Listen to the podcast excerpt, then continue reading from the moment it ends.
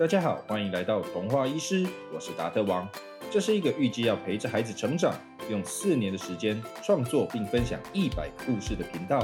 不只提供有趣的原创故事，更会融入轻量级的医学或生活素养小知识，邀请爸爸妈妈们跟我们一起来实现亲子共读。今天童话医师要分享的故事是圣诞老公公选拔赛。哎，等等，圣诞节不是过了吗？为什么我们今天还要讲跟圣诞节有关的故事呢？这是因为童话医师达特王这边收到了一个紧急消息，圣诞老公公突然宣布要退休了。到底怎么一回事呢？今年的圣诞节要消失了吗？一起来听听看吧。故事要开始喽！各位亲爱的伙伴、同事，大家好！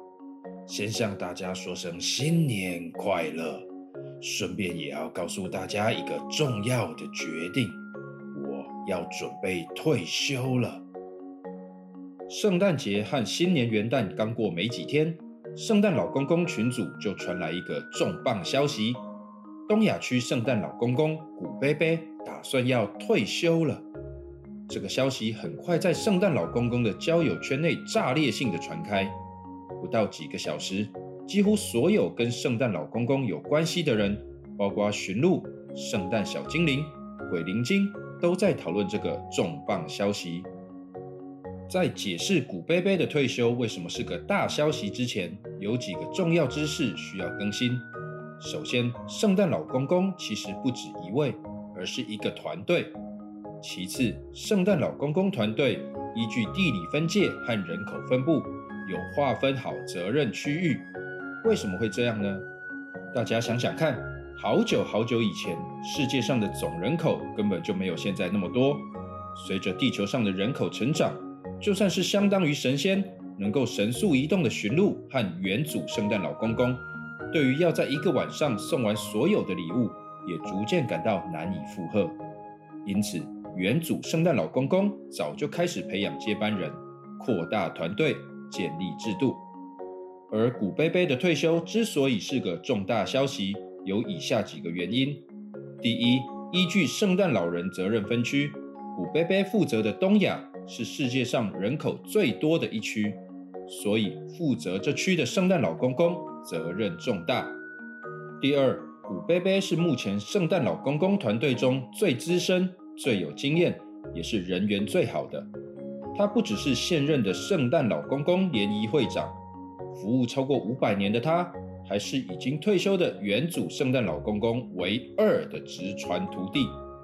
古贝贝的师兄强尼贝贝，四百年前就因为酒后驾驶，雪橇撞上一棵圣诞树后重伤退休了。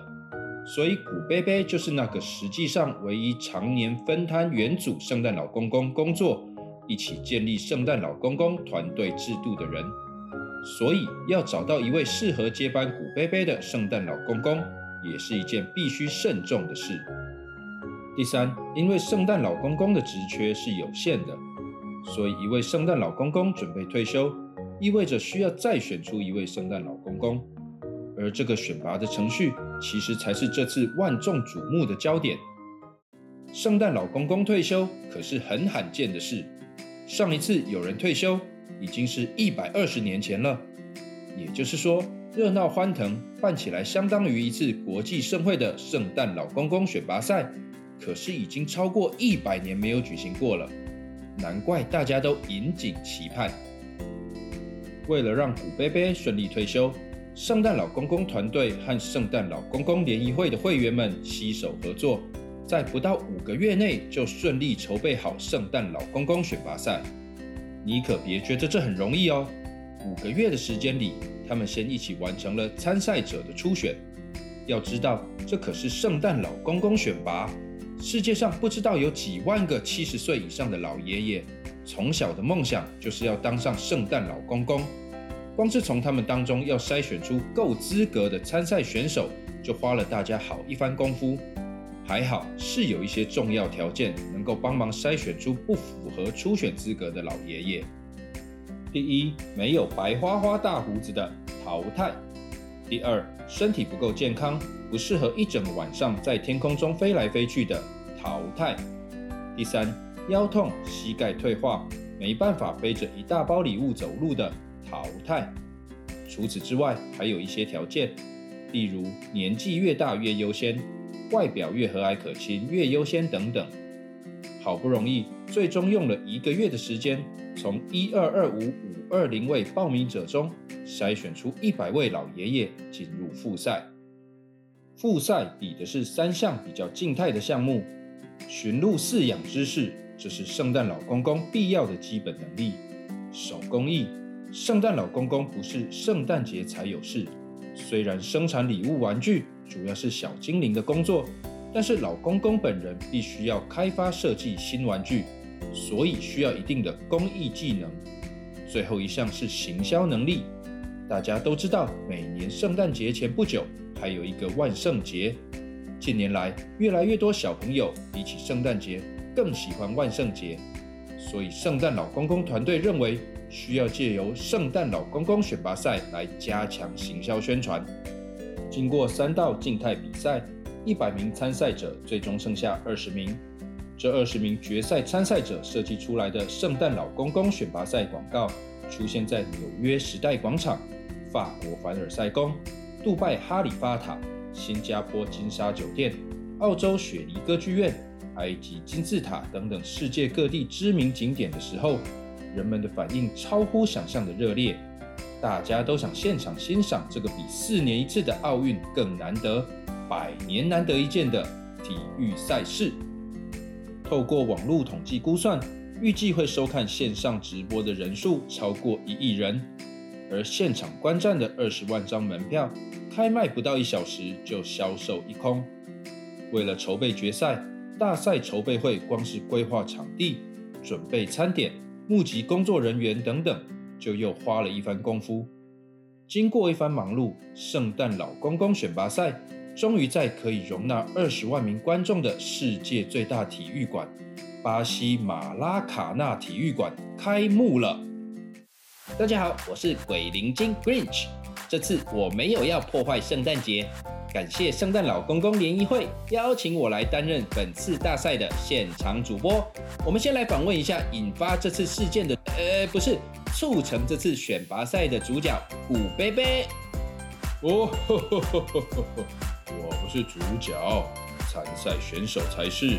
Rich，你好，现场观众大家好，我是准备退休的圣诞老公公古贝贝。古贝贝，我看你都超过五百岁了，不要告诉我你不会看人哦。依照你的经验，你觉得这次进入决赛的二十名选手，谁最有机会继承你担任新的圣诞老公公呢？哦，我不知道哎，他们都是从一百万的初选报名者中精挑细选出来的精英，虽然都是老老老老老爷爷了。不过都是高手，高手，高高手，真的很难预测哎。不过我相信，最有圣诞老公公精神、最能代表圣诞节的选手，最终一定能胜出。好，我们谢谢古贝贝有奖跟没奖一样，拖拖拉拉，拖拖拉的不精彩预测。现在就让我们一起来欣赏精彩的开幕式和圣诞老公公选拔赛总决赛。哇，小朋友们有没有跟达特王一样惊讶？以前居然有圣诞老公公酒后驾驶出车祸耶！这样不太好哦。圣诞老公公选拔赛好不容易终于要开始了，不过这一次达特王要卖个小小的关子，做个小尝试。以前童话医师的频道都是两个礼拜更新一次，这次刚好碰到故事比较长，达特王想把它分成上下两集。分在连续两个礼拜更新，所以下周六请各位小朋友继续支持达特王，准时收听圣诞老公公选拔赛下集哟。那今天的故事就到这边，我们下礼拜准时再见喽，拜拜。